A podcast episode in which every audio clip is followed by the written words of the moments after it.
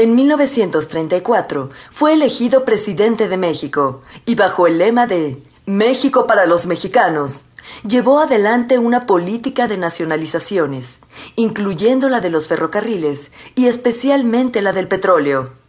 Con su reforma agraria, eliminó el latifundismo y repartió cerca de 18 millones de hectáreas de tierra, a la vez que recibió en su país a los exiliados republicanos españoles y a los hijos de los combatientes fallecidos durante la Guerra Civil Española. Como prueba de su pluralidad y amplitud, recibió en su país al dirigente y revolucionario León Trotsky, quien fue posteriormente asesinado en 1940. Lázaro Cárdenas ha dejado un legado importante y convirtió a México en un país respetado en el escenario político internacional, con cuya muerte se cerró un capítulo trascendente de la historia de México. Un espíritu paternal y autodidacta.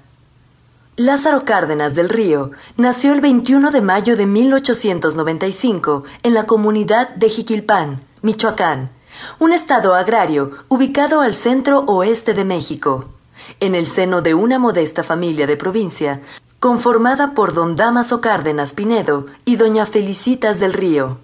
En aquella región, la presencia de la Iglesia se imponía, además de la cultura y las comunidades indígenas, y donde por otro lado la revolución no se vivía con indiferencia, pero tampoco era asumida con gran vigor por parte de los pobladores.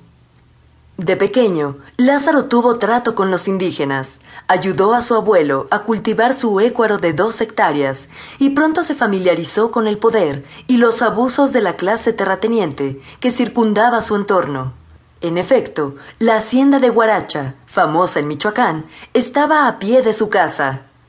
Aunque el muchacho abandonó la escuela a los once años, aprovechaba cada oportunidad para educarse a sí mismo.